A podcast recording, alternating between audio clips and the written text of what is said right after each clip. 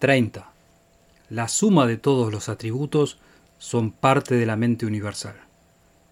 Los atributos son omnipotencia, omnisciencia y omnipresencia. Estos atributos tienen que estar presentes en cada individuo, en todo momento y en su máximo potencial.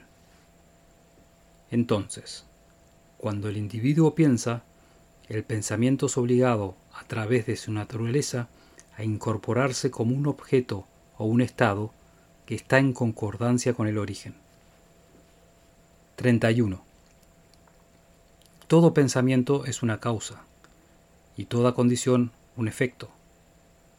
Por esta razón, es completamente esencial tener el control de tu mente o el control de tus pensamientos, para que atraigas solo las condiciones que son por ti deseadas.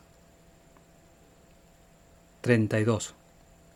Toda fuerza viene de tu interior y está absolutamente bajo tu control. Este control viene porque tú tienes el conocimiento exacto y porque tú aplicas voluntariamente ciertos principios. 33. Debería ser sencillo de entender cuando tú entendiste estas leyes y tú tienes el control de estos procesos del pensamiento, los puedes aplicar a cualquier hecho.